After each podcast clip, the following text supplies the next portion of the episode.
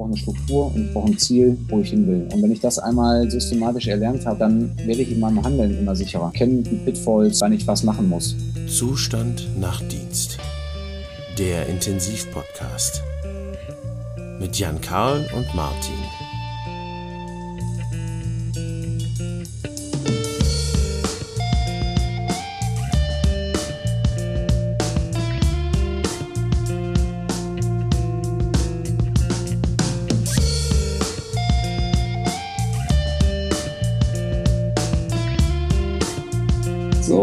Jan Karl. Moin Martin. Es ist wieder soweit. So sieht's aus. Zuschauer nach Dienst. Genau. Was besprechen wir heute nach unserem Dienst? Ich äh, habe mir überlegt, oder wir haben uns überlegt, dass wir mal über das Thema Volumenmanagement beziehungsweise hemodynamische Stabilisierung sprechen könnten. Weil das betrifft ja schon einen Großteil unserer Patienten, die wir so sehen. Jedenfalls empfinde ich das mhm. immer so. Ja. Schockzustand, ähm, hemodynamisch instabil, und es betrifft vor allen Dingen, also ich glaube auch, wenn man anfängt in der Intensivmedizin, ist es immer so ein bisschen, äh, ich habe Nachtdienst und nachts um zwei kommt der instabile Patient von Normalstation runter, aus welchen Gründen auch immer, Magenblutung, äh, septischer Schock, name it. Mhm. Und dann ist ja immer so ein bisschen die Frage, was machen wir dann? Also man kann ja, ja. kann sich ein Beispiel überlegen, ich glaube, die Fälle haben wir alle gehabt, ich kann mich an einen Fall erinnern, das ist eine ältere Dame, da ähm, rief der urologische Kollegen da an, die war an dem, äh, am gleichen Tag noch bei einem, bei einem Schienenwechsel, also einem, einem äh, Doppel-J-Wechsel, ist die operativ versorgt worden und ist dann auf die Normalstation gekommen und hat sich letztendlich nachts so verschlechtert, dass sie mit 130, 140er Herzfrequenzen Hypoton um 70 zu 40 zu uns auf die Intensivstation kam. Mhm. Am ehesten muss man zu dem Zeitpunkt sagen, bei einem, einem septischen Schock. Und jetzt sind wir natürlich eigentlich bei hemodynamischer Stabilisierung. Darum, ich sage mal, Thema Sepsis klammern wir an der Stelle mal aus. Da kann man mittlerweile einen eigenen Podcast drüber machen. Das ist ziemlich umfangreich. Oder zwei. Aber unabhängig, unabhängig davon, jetzt muss man mit der Frau oder die Patientin ja weiter therapieren und sie irgendwo aus diesem Schockzustand rausholen. Und ich glaube, das wäre spannend, das zu diskutieren. Also ich glaube, das Fallbeispiel kennen viele oder haben vielleicht auch schon der eine oder andere erlebt. Und jetzt so ein bisschen die Frage, was machen wir? Warum ist das, was, was ist das Problem eigentlich in so einem Schock? Naja, das Problem ist ja im Prinzip, dass durch diese hämodynamische Instabilität die, der Körper oder die Zellen auf der kleinsten Ebene nicht mehr genug mit Substraten, sprich Sauerstoff und Nährstoffen versorgt werden. Und mhm. dementsprechend das dann im ganzen Organismus zu, ähm, ja, global gesagt, Organschäden führt auf den unterschiedlichsten Ebenen. Sei es, dass die Nieren beschädigt werden, sei es, dass ähm, die Leber in Mitleidenschaft gezogen wird, sei es, dass die Oxygenierung irgendwann nicht mehr richtig gut funktioniert. Und das ist im Prinzip das, was wir versuchen müssen zu durchbrechen.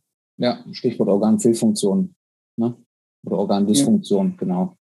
Ich glaube auch, dass das das große Problem ist in diesen Schockzuständen, ob das jetzt der septische Schock, hypovolämische Schock, äh, die verschiedensten Schockarten sind. Die Endstrecke ist immer das gleiche. Ne? Das Grundproblem auf zellulärer Ebene ist immer das gleiche, das Minderangebot, das herrscht. Genau. Und das ist am Ende auch das, je länger dieser Schockzustand vorhält, je länger ich quasi Mikro- Makrozirkulationsstörungen habe, desto ausgeprägter sind am Ende auch meine Organfehlfunktionen, die ich habe, die wir dann im, ja, in den Tagen oder Wochen danach sich dann ja deutlich manifestieren durch Nierenversagen, durch Leberversagen, ähm, all diese, all die Schwierigkeiten. Ja. So, jetzt ist die Patientin runtergekommen. Wenn du die ähm, das erste Mal siehst, was ist denn das oder wie würdest du das machen? Wie, so, was ist so ein praktisches Vorgehen, wenn die Patientin runterkommt, wie würdest du so ein, ähm, ich sag mal, vielleicht hemodynamisches Monitoring oder auch eine äh, im Englischen Resuscitation, also eine ähm, hemodynamische Stabilisierung machen mhm. wollen? Es gibt ja tausend Wege. Also ich persönlich würde mir natürlich erstmal ein klinisches Bild von der Frau verschaffen, würde mit dem Kollegen einmal sprechen und mal hören, hat die, ist die operiert worden? Jetzt in dem Fall scheint es ja ein urologisches Problem zu sein. Du mhm. beschriebst die als beginnend uroseptisch. Ich würde einmal hingehen und würde die Patientin, wie wir es nennen, aufrüsten. Das heißt, ich würde ihr eine arterielle Kanüle legen, um den arteriellen Druck zu messen. Ich würde ihr ein ZVK ähm, zukommen lassen, weil sicherlich auch eine ausgedehnte Katecholamintherapie bei ihr betrieben werden muss. Ähm, ich würde ihr, wenn ich davon ausgehe, dass es sich um ähm, ein septisches Krankheitsbild handelt, noch Blutkulturen abnehmen und wenn noch nicht begonnen worden ist, frühzeitig mit einer antibiotischen Therapie nach Asservierung mhm. der Blutkulturen äh, beginnen. Da wir das Thema haben, hämodynamisches Monitoring, da kommen wir halt an den Punkt, ähm, über, die, über die arterielle oder über die Arterie, die ich gelegt habe, kann ich eine Blutkultur, äh, kann ich eine BGA abnehmen. Dann kann ich mich an dem Laktatwert orientieren. Wie hoch ist der? Ähm, wie hoch ist er nicht, um das Volumenmanagement zu steuern? Anhand der arteriellen Druckkurve, an dem Swing, kann ich im Prinzip sehen, herrscht da schon, wenn, wenn die sehr undulierend ist, herrscht da schon ähm, wahrscheinlich ein Volumenmangel ähm, im Kreislaufsystem vor. Und um dann ein erweitertes, wirklich ein erweitertes hämodynamisches Monitoring vorzunehmen, wäre halt zu überlegen, ob man nicht eine, eine Pico-Arterie legt, beziehungsweise ähm, wir haben bei uns dieses Pulsio-Flex-System, was man benutzen kann, was sozusagen ein Pico-Light-System ist, ähm, was man benutzen könnte.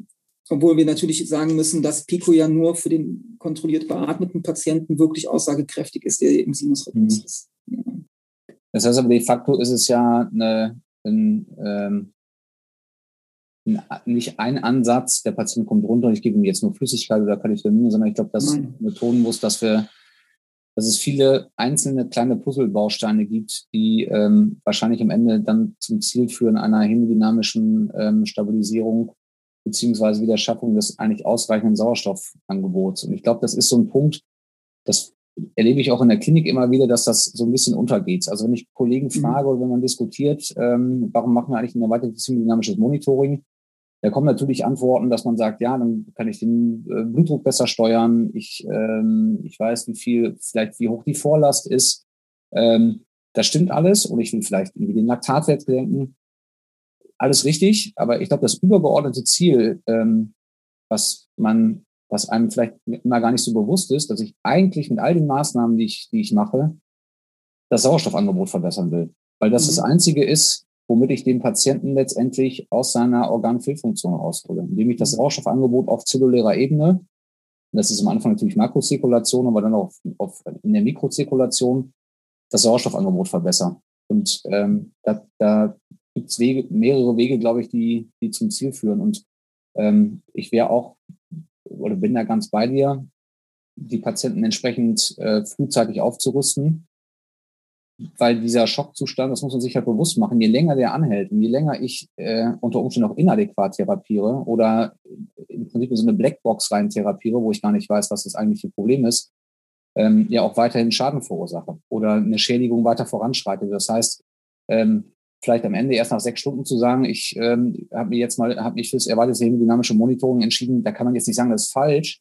Man kann aber im Umkehrschluss auch sagen, warum machst du es nicht früher? Ne?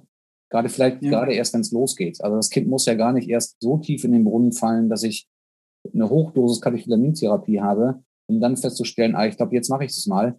Sondern die Kunst liegt ja eigentlich darin, das frühzeitig zu erkennen, dass das ein, dass das ein, ein, ein Major-Problem werden kann und tatsächlich sehr frühzeitig vielleicht auch schon mich um hemodynamisches äh, oder erweitertes hemodynamisches Monitoring halte äh, oder, oder mache dann in dem Fall.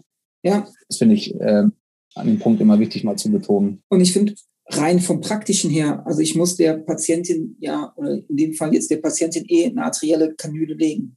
Ob ich ihr jetzt eine arterielle Kanüle in die Arteria radialis lege oder sofort sage, okay, ich lege eine Picoarterie in die Axillaris oder meinetwegen in die Femoralis. Femoralis. Hm. Dann habe ich, habe ich sie gelegt. Ich kann sie anschließen. Ob ich sie dann sofort benutze oder vielleicht mich sa sage, wir geben ihr jetzt mal zwei Stunden gucken, wo die Reise hingeht. Und wenn sie sich dann verschlechtert, habe ich aber die Anlage schon gespart und habe sie sozusagen schon aufgerüstet. Ja. Da vertue ich mir nichts mit. Und ich muss sie ja eh punktieren. Genau, aber jetzt, ähm, ich sag mal so, jetzt hast du die Patientin aufgerüstet.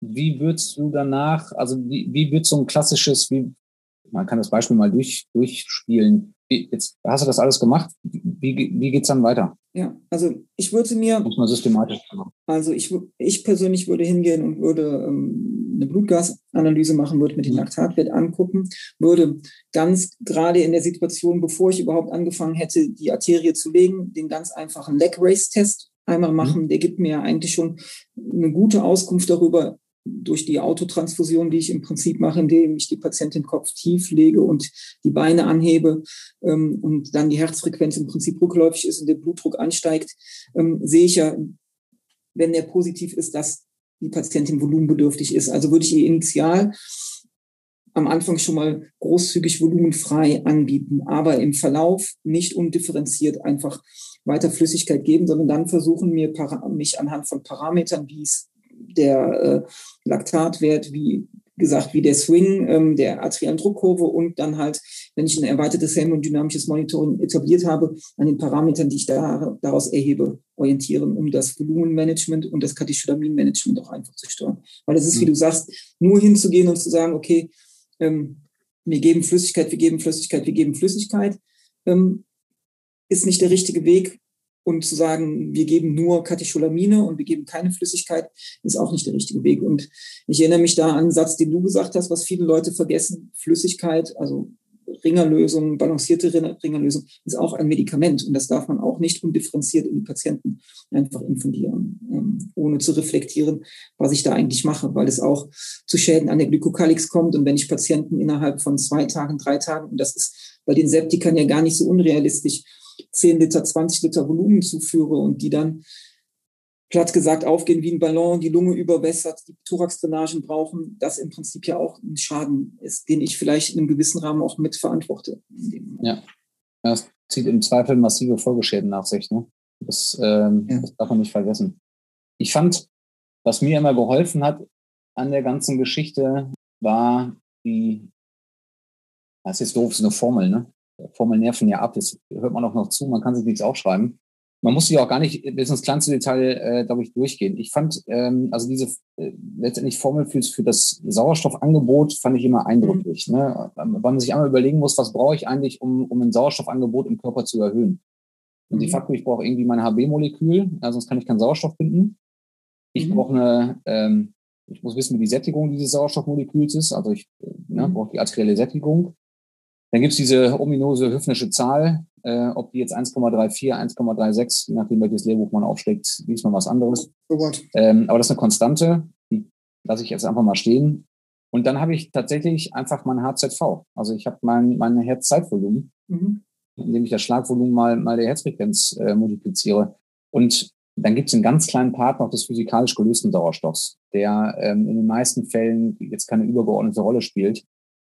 Und wenn man sich das überlegt, dass das alles miteinander multipliziert wird und man sich überlegt, dass man einen HB-Wert, der jetzt vielleicht bei 12 ist, ich glaube, da kommen die wenigsten auf die zu sagen, ich transfundiere jetzt noch zwei oder vier EKs. Mhm. Das würde man nicht tun, äh, realistischerweise, weil es da keinen Grund für gibt. Das heißt, wenn die Sättigung schon, ich sag mal, im Blut bei 96 Prozent ist, der ist nicht mehr so viel Spiel. Aber wo ich meistens sehr, sehr viel mit rausholen kann, ist tatsächlich das Herzzeitvolumen. Weil wenn ich das Herzzeitvolumen äh, oder den Cardiac Index, wenn ich es auf die Körperoberfläche mal beziehe, ähm, von vielleicht nur 1,5 auf 3 oder auf 4 steigern kann, dann habe ich auf mal das Doppelte oder Dreifache an, an Sauerstoffangebot. Äh, mhm. Das ist letztendlich, finde ich, ähm, das Entscheidende. Und de facto ist ja auch das, was wir, wenn wir den Laktatwert messen, uns das indirekt widerspiegelt. Ne? Also wir geben, äh, wenn wir sagen, wir geben vielleicht Flüssigkeit und der, der ähm, Laktatwert sinkt, dann ist das ja der indirekte Ausdruck dafür, dass ich mein Sauerstoffangebot mit der Erhöhung meines HZVs, weil ich vielleicht davon ausgehe, dass es eher ein Vorlastproblem ist, die Vorlast mhm. erhöhe, damit ein höheres Herzzeitvolumen habe und über das höhere Herzzeitvolumen ein höheres Sauerstoffangebot habe und über das höhere Sauerstoffangebot letztendlich ich nicht mehr gezwungen bin, auf äh, zellulärer Ebene äh, eine, die Energiebereitstellung anaerob zu betreiben, mhm. wo dann das Laktat bei abfällt. Ähm, das sind ja letztendlich ja, ganz klassische physiologische oder pathophysiologische Zusammenhänge. Und darum habe ich für mich immer gedacht, wenn man diese Formel einmal versteht und einmal diese Zusammenhänge erkennt, ähm, dann, dann wird das Bild schlüssiger. Und darum bleibe ich halt mhm. auch immer irgendwo bei diesem Sauerstoffangebot, weil mir das, weil das letztendlich als übergeordnetes Ziel immer dasteht. Und dazu zählt natürlich dann irgendwann auch, ist der Patient hemodynamisch stabil oder lässt er sich stabilisieren? Ja, ich, vom Vorgehen, ich glaube, wir machen das ähnlich. Ich hätte es genauso gemacht. Ja? Fängt mit den, mit den wirklich mit den Kleinigkeiten an. Ein Neckrest-Test ist wirklich, der, das dauert nicht lange. Ich mache die Beine hoch und sehe relativ schnell, ob ich da wirklich einen, einen Responder habe auf, äh, auf eine Volumentherapie. Danach ist es tatsächlich, ich, ich messe im hemodynamischen Monitoring oder das Pico ist oder andere Systeme, spielt letztendlich keine Rolle. Ich kann den Cardiac Index bestimmen. Ich habe äh, meine Vorlastparameter, zum Beispiel im GEDI.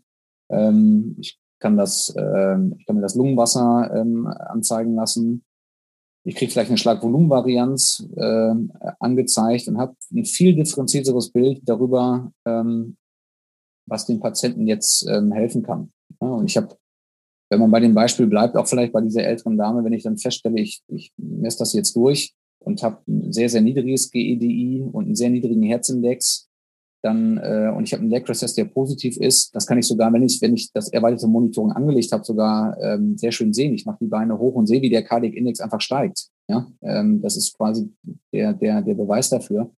Dann weiß ich, wenn ich jetzt Volumen gebe, steige ich meinen Cardiac Index und ich steige das GEDI. Ja? Wenn ich einen anderen Patienten habe und das, ja, Entschuldigung. Hm? Ich finde vor allen Dingen ist das erweiterte hämodynamische Monitoring für den, für den weiteren Verlauf die sehr elegante Lösung. Ne, das ist das, wie du das gesagt hast. In der Initialphase, wenn die Patientin runter oder der Patient runterkommt und dem geht's nicht gut, ehe ich das etabliert habe, kann ich auf, kann ich in Anführungszeichen so ein bisschen in die Blackbox rein therapieren, kann mich an dem Leg Race Test orientieren, am Laktatwert. Und wenn die Therapie dann weiter fortschreitet, im Verlauf ist es natürlich sehr elegant, wenn ich dann genau differenziert sehen kann, wo ist mhm. denn mein Problem, wie du das beschrieben hast, um dann wirklich die richtige Entscheidung zu treffen. Ne? Und dafür brauche ich aber bestimmte Voraussetzungen, braucht die arterielle Kanüle, braucht die, braucht die Parameter, muss ich erheben können. Das kann ich am Anfang wahrscheinlich nicht, wenn die akut runterkommt, ganz schlecht ist, dann gehe ich hin und gebe der Katecholamine und gebe der Volumen, um, diese, um sie in der Akutphase zu stabilisieren. Aber im weiteren Verlauf und im weiteren Verlauf der Therapie ist das natürlich sehr elegant, den richtigen Weg auch für die äh, Patientin, den differenzierten Weg für die Patientin zu finden. Ne? Ja, das stimmt. Wie ist es denn weitergegangen mit, mit deiner Patientin? Wir haben das in der Nacht nach dem Prinzip gemacht. Die ähm, hat ihren ZVK bekommen, die hat die invasive Blutdruckmessung be äh, bekommen, ähm, hat dann im Verlauf eine oder zeitnah tatsächlich eine äh, Picoarterige äh, bekommen. Und wir haben die mit den Maßnahmen dann mit äh, einer entsprechenden Flüssigkeitsgabe relativ schnell so stabilisieren können, dass die am Folgetag, meines war der Folgetag oder einen Tag später tatsächlich auch wieder auf die Normalstation entlassen werden konnte, weil die einfach nach dem Eingriff ja bakteriell eingeschwemmt hat. Da gab es kaum negative mhm. Stäbchen noch in der Blutkultur, aber das ließ sich dann, ich sag mal, in einem Gesamtpaket mit antibiotischen Therapie und ähm, hämodynamischer Stabilisierung dann gut handeln. Und das macht dann auch Spaß tatsächlich. Also das muss man an der Stelle auch sagen. Wenn, wenn man so einen instabilen Patienten hat und ich habe die richtige Therapie, geht es dem Patienten in relativ, also unter Umständen, je nach Krankheitsbild, in relativ kurzer Zeit wieder sehr, sehr gut. Und ähm, ich glaube, dass man sich tatsächlich immer wieder differenziert Gedanken dazu machen muss, wo, was ist das eigentliche Problem, was ich habe? Und darum ist die Grunderkrankung nie unwichtig. Ist es die Sepsis? Ist es die Blutung? Ist es eine Exikose? Ist es ein, ähm, ein spinaler Schock? Ist es, ähm, also was ist das eigentliche Problem? Weil das muss ich kennen, um tatsächlich auch die richtigen Schritte einzuleiten. Mhm. Weil ich sag mal, auch zu einer hemodynamischen Stabilisierung kann zählen, ich habe vielleicht einen nicht sanierten Fokus. Und solange ich den nicht saniert habe, werde ich diesen Patienten nicht stabilisiert bekommen. Also das zählt im erweiterten Sinne ja auch mit dazu, dass ich den, den wirklich den Blick fürs Ganze habe da. Und ähm, dann, dann sehe ich sehr schnell häufig Erfolge und merke auch relativ schnell, dass es dem Patienten dann besser geht. Und wenn ich, jetzt kommen wir vielleicht eher so in diesen Diskussionsteil, wenn man sich die ganzen oder wenn man sich die verschiedenen Paper mal anguckt, auch in den, ähm, in den letzten Jahren, also ich sag mal, du hast das vorhin ähm, auch in der Vorbereitung für den Podcast mal geguckt, nochmal äh, mit Rivers, quasi die allerersten Studien, wo es um eine Early Goal Directed Therapy ging. Mhm. Da war ja auch ein Konzept, was irgendwo überholt ist. Aber das, was Rivers tatsächlich damals geschafft hat, ist mit einem Algorithmus, den, wo er für sich erkannt hat, ich glaube, das macht Sinn. Einmal, ich habe einen Patienten, der hat ein Problem und ich gehe einmal strukturiert äh, ein Protokoll durch und hat dann festgestellt, wenn ich das so mache, sind die Patienten danach besser. Mhm. Das hat sich mit der Zeit natürlich irgendwann, ähm, hat man festgestellt, so wie er es gemacht hat, bringt das keinen Vorteil. Was er aber geschafft hat, und ich glaube, da muss man einfach darauf hinweisen, er ist halt strukturiert an dieses Problem rangegangen. Mhm. Und so wie du es vorhin beschrieben hast, wenn man so eine instabile Patientin runterkommt, dass ich mir einmal überlege, wie sind die nächsten strukturierten Schritte? Und nicht einfach in einem, ähm, ja, in einem chaotischen Verhalten äh, anfangen zu therapieren, weil das ist das, was, glaube ich, in der Zeit davor einfach, da hat jeder so ein bisschen gemacht, wie er wollte. Und erst mit Einführung eines solchen Protokolls ist dann nach und nach Struktur reingekommen. Und alle anderen Folgestudien haben letztendlich ja darauf aufgebaut. Und es ist immer differenzierter geworden. Und ich glaube, da liegt ein, wirklich ein Schlüssel drin, dass man strukturiert macht und sich strukturiert Gedanken dazu zu machen, wie, wie, wie kriege ich diese Stabilisierung jetzt hin? Ich finde halt, ähm, also ich denke auch, man braucht so einen Grundfahrplan. Man muss natürlich aufpassen, gerade bei, wenn, wenn, wenn man mit Checklisten arbeitet, vor allen Dingen, was halt im angloamerikanischen Raum ja sehr, sehr viel gemacht wird, dass die Checklisten ja nicht sozusagen auf das Individuum an sich oft gemünzt sind, sondern eine Allgemeinheit oder allgemeine Probleme äh, umfassen.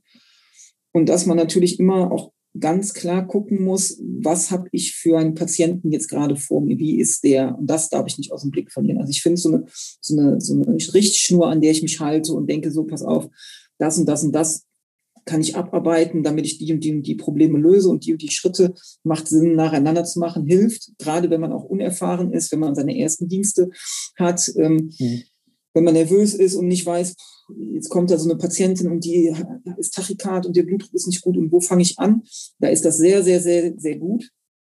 Aber ich finde, umso erfahrener man wird, umso wichtiger ist es auch immer mal so ein bisschen auch den Blick über den Tellerrand zu werfen und zu gucken, hm, macht es manchmal nicht auch vielleicht Sinn, so ein bisschen von, also so ein bisschen nach links und nach rechts ähm, zu gehen. Ja, es geht am Ende ja nicht darum, das ist, das ist ja auch eine alte Regel, es geht am Ende nicht darum, die, die Checkliste zufrieden zu machen, sondern genau. den Patienten. Und die Checkliste genau. ist natürlich, hilft mir, weil es mir eine Struktur vorgibt und sagt, hast du daran gedacht, hast du daran gedacht, hast du daran gedacht.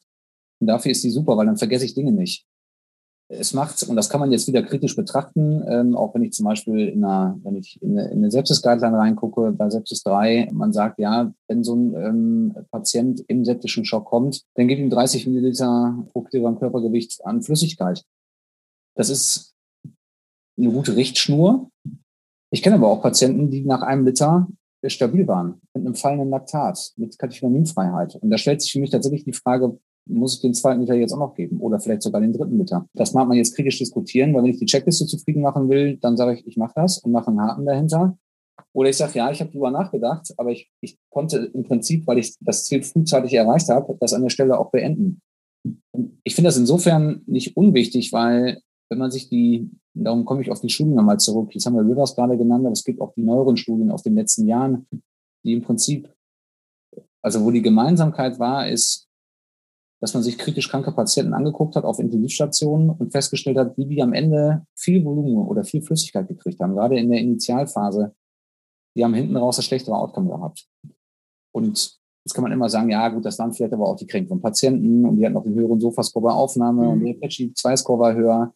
Also wahrscheinlich mhm. haben sie es ja auch gebraucht. Das stimmt nicht ganz, weil es gibt auch Studien, die genau eben diesen, diesen Bias des ausrechnen konnten oder rausziehen konnten und trotzdem nachweisen mhm. konnten, dass die, die am Ende viel Flüssigkeit gekriegt haben, nicht besser rausgekommen sind. Darum ist diese unreflektierte Hochvolumengabe nicht unkritisch. Und man spricht ja auch immer häufiger davon, gerade in den Phasen, wenn ich, und das, das ist, das ist vielleicht so ein bisschen wie beim, wie bei der Intubation. Wenn ich einen Patienten intubiere, muss ich im gleichen Augenblick darüber nachdenken, wie wann fange ich mit, oder nicht wann, sondern wie kriege ich den vom Tubus wieder weg. Das heißt, mit der Intubation mhm. fängt das Weaning an. Und das Gleiche kann ich im Prinzip für eine, für die Resuscitation, also für eine Durchbrechung eines Schockgeschehens genauso sehen. Ich, äh, ich versuche diese Initialphase äh, möglichst schnell den Patienten aus dem Schockgeschehen rauszukriegen. Und dazu muss ich wahrscheinlich immer differenziert eine Katecholamintherapie einleiten. Ich muss Volumen geben auf die Feinheiten, ob das jetzt, ich glaube, es führt zu weit, ob man jetzt sagt, so, der kriegt noch Albumin und der kriegt äh, eine balancierte Lösung und der nächste hat noch mit Gelatine was versucht. Darum geht's mir nicht. Der Punkt ist, wenn ich das mache, muss ich, ich muss die Exit-Strategie im Kopf haben. Wann höre ich damit auf? wann definiere ich, der ist jetzt so stabil, dass ich möglichst schnell das, was ich äh, unter Umständen an, an Flüssigkeit zugeführt habe, auch aus dem Körper wieder rauskriege. Und den Punkt zu finden, ist, finde ich manchmal genauso schwer wie, eine, wie die adäquate ähm, Therapie ganz am Anfang. Also diese quasi Deeskalation und wieder zu gucken, wann, wann kriege ich die Flüssigkeit aus dem Körper raus, finde ich, ist nie einfach und wird, glaube ich, auch, also das ist jedenfalls mein, meine persönliche Ansicht, häufig auch eher verschlafen oder nicht so wahrgenommen, dass man irgendwann denkt, ach ja, jetzt gucken wir mal, wie wir, wie wir die Flüssigkeit rauskriegen. Wann fangen wir vielleicht mal an, Furose mitzugeben? Nierenversagen wird jetzt besser. Ich glaube, da muss man noch mal viel vigilanter sein, weil diese, so wie du es vorhin gesagt hast, wenn die Patienten viel Flüssigkeit aufgenommen haben, und das tun sie halt manchmal, das, das kennen wir auch, ähm, aber das hat immense auch Folgen danach. Pleuraergüsse. Ich bin überall mit Wasser eingelagert, also Möglichkeit der Bewegung nimmt ab das Weaning wird erschwert. Ich kriege im Zweifel, was wir auch gesehen haben, Hochdosis Katecholaminienpflichtig, hohe Volumenverschiebungen, Dekubiti. Der hängt ja ein riesiger Rattenschwanz dran und tatsächlich muss man sich ernsthaft immer fragen, muss ich da ganz hin oder kann ich das auch frühzeitiger zum Beispiel beenden? Aber das ist tatsächlich auch aktuell noch unklar, was, was da das richtige Mittelmaß ist. Ich kenne keine Untersuchung, die eindeutig zeigt, mach's genau so, dann wird's gut. Nee. Ne? Zu viel Flüssigkeit, wissen wir, ist in, über die letzten Jahre hinweg, macht das Outcome schlecht. Zu wenig Flüssigkeit ist auch nicht gut, weil ich glaube, jeder, der Intensivmedizin eine Zeit lang gemacht hat, weiß, dass ich, wenn ich Laktatwerte größer 4, 5, 6 Millimol über 24 Stunden habe, auch das, ich meine, das, auch das ist gut untersucht, hat ein schlechtes Outcome, weil ich äh, offensichtlich nicht, es nicht geschafft habe, das Sauerstoffangebot entsprechend zu verbessern. Macht schwierig. Und das, da gibt's noch keine, ähm, da gibt's nicht die, äh, das Rezept, nach dem man kochen kann und sagt, so, jetzt schmeckt's. Ich denke, und da kann einem, um nochmal den Bogen zu dem Thema zu schlagen, da kann halt das erweiterte Monitoring einem zumindest helfen, ne? indem ich halt Parameter habe, wie du sagst, wie wir schon sagten, das GEDI zum Beispiel, wenn ich die Vorlast sehe, wenn das gut ist, der Herzindex gut ist, dann macht es wahrscheinlich in der Situation wenig Sinn, dem Patienten weiter Volumen zu geben. Ja, sondern eher, wenn der Kreislauf instabil ist, eher die Katecholamintherapie zu eskalieren. Der andere Fall ist, wenn ich sehe, dass der Patient die Vorlastparameter schlecht sind, dass der Herzindex schlecht ist, dann macht es wahrscheinlich eher Sinn zu sagen, okay, jetzt gebe ich eher etwas mehr Volumen. Ne, ähm, ich kann das, das LV äh, heranziehen, um zu sehen, wie, wie überwässert ist die Lunge oder nicht. Mache ich mir da das nächste Problem noch auf? Das ist sicherlich, sind das nur, wie du auch ganz, ganz am Anfang gesagt hast, nur Puzzlebausteine und man muss das immer in dem Gesamtkontext des Patienten sehen auch in den Vorerkrankungen, die der Patient mitbringt. Wenn ich einen Patienten habe, der hochherzinsuffizient ist und ich bewässere den in den ersten zwei, drei, vier, fünf Stunden mit acht Litern Wasser, dann gehen die in die Knie, dann gehen die Kardial in die Knie. Ja. Ne? Also ich muss, muss, muss das, Gesamt, das Gesamtkonzept sehen und das erweiterte hemodynamische Monitoring kann einem einfach Bausteine an die Hand geben, an denen ich mich orientieren kann. Nichtsdestotrotz muss ich natürlich das, was ich da messe, auch immer wieder reevaluieren und sagen, sind die Werte, die ich da habe, macht das Sinn? Ne? Ist das so? Ähm, passt das zu der Situation, die ich jetzt hier bei dem Patienten sehe oder die ich nicht bei dem Patienten sehe? Und da kommen ja auch Laborparameter, da haben wir gar nicht drüber gesprochen, die spielen ja auch eine Rolle. Ne? Sehe ich, mhm. scheidet das, steigt das Krea an bei den Patienten? Ähm, wie, verhält, wie verhält sich die Kinetik des, des, des Infektlabors? Das sind ja auch Dinge, die in so eine Entscheidung dann irgendwann auch mit einfließen oder auch einfach banale Dinge, worauf wir auch, glaube ich, persönlich in den Fällen oft zu wenig achten. Wie ist überhaupt die Diurese als guter Parameter dafür? Wie ist denn eigentlich das, die, die hämodynamische Situation? Des Patienten. Scheidet der denn überhaupt gut aus oder nicht? Braucht der Volumen oder scheidet der nicht aus, weil er Volumen, Volumen das stimmt, wobei hat? Ich ja, wobei ich, jetzt grätsche ich einmal kurz rein, wobei ich das ja, ähm, hm. das stimmt, Diurese ist ein, ein Punkt, aber der ist ja in der Akutphase häufig, wenn die richtig im Schock kommen, da ist keine Diurese, die ist ja nicht da. Ja. So, und was ich aber manchmal erlebt habe, was ich manchmal erlebt habe, ist tatsächlich, und das finde ich dann eher problematisch, ja, guck mal, der scheidet auch gar nicht aus, ich habe jetzt noch mehr Flüssigkeit und noch mehr Flüssigkeit, oder was ich persönlich noch schlimmer finde, der ist noch im fulminanten Schock. Guck mal, der schaltet gar nicht aus, ich habe ihm mal Lasix gegeben.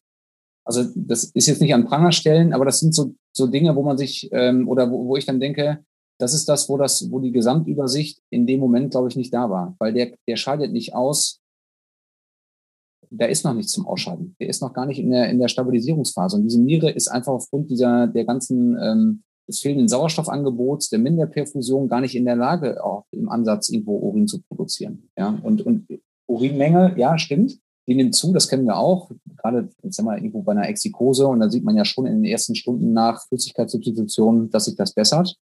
Ob mir das wirklich in den ersten ein, zwei Stunden wirklich was hilft, zu sagen, daran abzuschätzen, ob ich jetzt den Liter mehr oder weniger mache, weiß ich nicht, glaube ich. Ähm Nein, im Verlauf, das, was du gesagt hast, darauf wollte ich hinaus, ne? dass man im Prinzip sieht, in der Akutphase sicherlich nicht, aber nach hinten raus, ne, wie du sagst, der Patient schaltet nicht aus. Ich habe ihm nochmal einen Liter dran gemacht. Mhm. Wenn er schon 15 Liter drin hat, wird das wahrscheinlich nicht das Problem. Wo ich es tatsächlich gut sehe ähm, oder im Alltag, wenn man mal darauf achtet, wenn ich quasi in der Phase der Deeskalation bin. Also ich habe das Schockgeschehen, das akute mhm. Schockgeschehen überwunden.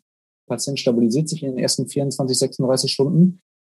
Und da sehen wir häufig ja, dass die, sagen wir, am ersten Tag eine Positivbilanz, am zweiten Tag eine Positivbilanz, mhm. dann kommt irgendwann die Phase, wo die Richtung ausgeglichen gehen. Mhm. Also wenn man jetzt nicht noch aktiv unbedingt Flüssigkeit nachgibt.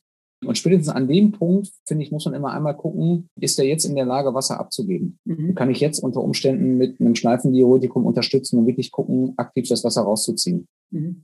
Und wir machen es ja bei uns in der Klinik auch so, dass wir auch bei Patienten, die zum Teil dann noch katecholaminpflichtig sind, wenn ich merke, dass sie an den Punkt kommen, dass die Bilanz ausgeglichen wird, dass sie zunehmend aus eigener Gesundheit heraus wieder anfangen auszuscheiden oder vermehrt mhm. auszuscheiden, mhm. das Nierenversagen vielleicht abnimmt, da würde ich immer einmal einen Versuch unternehmen und zu gucken, ob ich, wenn ich merke, der ist über, den, über diesen Punkt hinweg, mal ein Schleifendiuretikum einzusetzen und zu gucken, scheidet er nicht noch mehr aus? Kriege ich da die Flüssigkeit, die ich im Anfang sicherlich gebraucht habe, jetzt im Nachgang wieder raus? Und man erlebt es nicht selten, dass die Patienten trotz einer äh, Flüssigkeit abgeben und darunter trotzdem druckstabil bleiben, sogar oder dass äh, man das Noradrenalin immer weiter rausnehmen kann. Ne? Also ich sag mal, die, äh, nur bei Noradrenalin läuft das nicht im Umkehrschluss, der Patient ist nicht in der Lage, Flüssigkeit abzugeben. Jedenfalls in meiner persönlichen Erfahrung, wie ich es erlebt habe, muss das nicht immer so sein.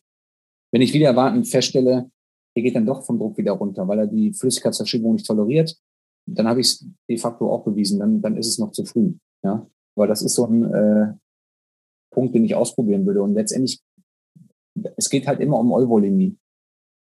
Also ich persönlich habe immer so ein bisschen Schwierigkeiten mit, ja, wir, wir fahren eher ein restriktives oder eher ein liberales äh, ähm, Volumenmanagement. Klar, ich muss es irgendwo benennen, was ich da tue. Ich finde aber zu sagen, restriktiv ist immer besser, stimmt auch nicht, weil es gibt die Patienten, die nun mal einfach Flüssigkeit brauchen. Und dann, dann ist es schwierig, am Folgetag zu sagen, ja, aber der, guck mal, das hat ja eine Plusbilanz von fünf Litern gemacht. Eigentlich sollte der ja nur zwei haben der Patient bestimmt ja letztendlich, wo die Reise hingeht. Nicht nur ich als Therapeut oder als, als behandelnder Arzt. Ich finde, das muss man im Hinterkopf behalten. Es geht um Euvolemie. Und vielleicht so ein kleiner ja, Tipp, jetzt dann wieder so, mein Gott, das hat ein Tipp. Was ich gemerkt habe, was es mir viel leichter gemacht hat, ähm, in einer Phase, dass ich ganz praktisch einfach gesagt habe, ich habe zum Beispiel eine Laufrate am, äh, am Perfusor, äh, nicht am Perfusor, am, am Infusiomaten wo ich sage, ich lasse die Laufrate nie höher als 84 Minuten die Stunde laufen. Mhm. Dann habe ich für mich persönlich weiß ich, dann ist die Menge, die ich nach 24 Stunden im Prinzip infundiert habe, ist ähm, ungefähr bei zwei Litern. Mehr nicht. Mhm. Weil ich immer die Sorge habe, wenn ich das jetzt höher stelle in der Phase, also das macht aus meiner Sicht auch keinen Sinn. Also ich, ich habe jetzt einen Patienten, der dann trotzdem, der ist jetzt ähm, droht wieder ins Schockgeschehen zu rutschen und wird, ähm, wird hypovolem, wird ähm, kreislaufinstabil. Und ich stelle jetzt fest, er hat ein Volumendefizit. Mhm. Das war dem einen oder anderen immer die Reflexhandlung, ja, ich habe den, ich habe mal die Flüssigkeit auf 150 hochgestellt oder ich habe sie auf 200 mal erhöht. Mit dem Wissen, eigentlich würde ich ihm gerne einen Liter Flüssigkeit geben, aber ich stelle ihn mal auf 200 hoch, dann brauche ich fünf Stunden, bis dieser Liter drin ist. Ich sage ja mal als Beispiel, wenn ich versuche, ich sehe den Bus an der Bushaltestelle und versuche da einzusteigen, und ich gehe einfach nur zwei Schritte schneller, dann kriege ich den Bus nicht. Und bei der nächsten Haltestelle kriege ich ihn auch nicht und bei der dritten kriege ich ihn auch nicht. Ich laufe den ganzen Tag diesem Bus hinterher.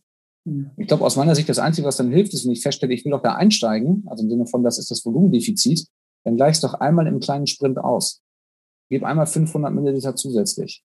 Mit der Idee, dann hast du ihn wahrscheinlich in der Euvolemie. Lass, lässt das, den Infusiomaten von mir so auf 84 weiterlaufen, oder stellst ihn auf 42 Milliliter runter. Ähm, und immer wenn ich feststelle, der Bus fährt mir weg als Bild, lege ich den kleinen Zwischensprint ein. Das ist erstens viel kontrollierter, weil ich finde, das hat der eine oder andere vielleicht auch schon mal erlebt, dann kommt noch der zweite Notfall dazwischen und der dritte. Und ich habe nach fünf Stunden eigentlich mein Defizit ausgeglichen, aber der Infusomat läuft weiter auf 200. Und am nächsten Morgen denke ich, verdammt, jetzt habe ich 200 Liter Flüssigkeit äh, zusätzlich drin, die der Patient nicht mehr gebraucht hat. Und die machen mir hinten raus wieder Ärger. Also ich finde, das ist so ein, ähm, so wie ich es bei uns oder wie ich es häufig einfach finde zu machen. Weil das heißt im Umkehrschluss, ich muss mich kümmern. Das ist ja, ähm, der Patient braucht Aufmerksamkeit. Und das ist häufig nicht damit getan zu sagen, komm, ich stelle es ein bisschen höher und dann ist die nach Ruhe.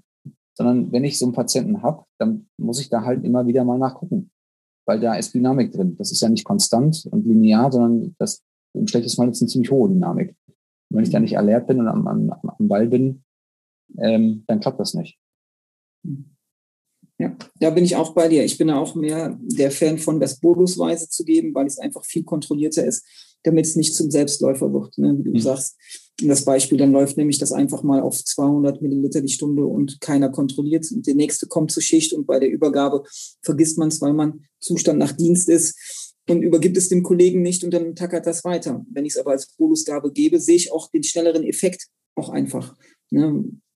Also da bin ich, bin ich voll bei dir. Das handhabe ich auch meistens so, ja. Ja. Jetzt kann man zum Monitoring noch, es gibt ja noch ganz viele andere Varianten. Also ich kann natürlich noch ein TE machen, ich kann äh, vielleicht ein transthoracales Echo machen, was auch einen guten Stellenwert hat, wenn ich den linken Ventrikel mir angucken kann, den rechten Ventrikel. Kann man die Vena cava angucken, ob die kollaptisch ist, wie volumenreagibel die ist. Also es gibt hier eine Vielzahl noch an weiterer Puzzlebausteine. Ich glaube, wir haben einfach mal die genannt, die, die bei uns mit am gängigsten sind oder die, ich sag mal, auch der noch nicht Facharzt ähm, oder derjenige, der in der Intensivmedizin gerade anfängt, ich glaube, relativ sicher und schnell auch umsetzen kann. Weil natürlich kann ich auch ein TE machen. Das ist aber natürlich auch entsprechend aufwendig, ja, äh, das zu machen. Und das ist sicherlich was, wenn ich jemanden prolongiert im Schockgeschehen habe, wo solche Verfahren noch mal mehr verfeinern. Aber ich glaube, das sprengt in dem, ich glaube, im jetzigen in der jetzigen Folge, glaube ich, den Rahmen. Das kann man, äh, da können wir sicherlich auch mal den einen oder anderen Gast zu einladen, um die Sachen nochmal äh, genauer zu besprechen. Auf jeden Fall gerne.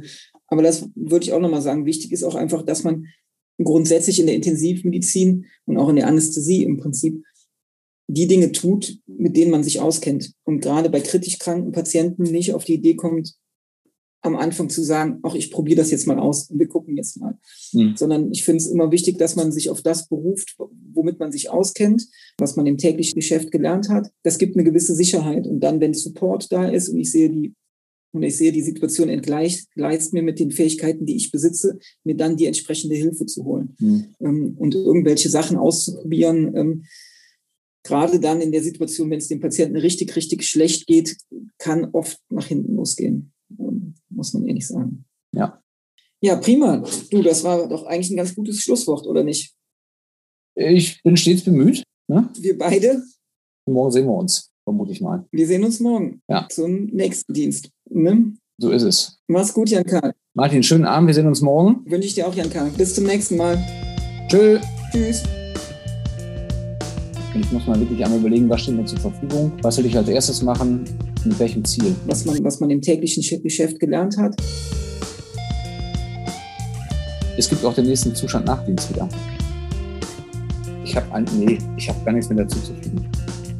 Sie hörten der Intensivpodcast mit Jan Karl und Martin. Im Zustand nach Dienst.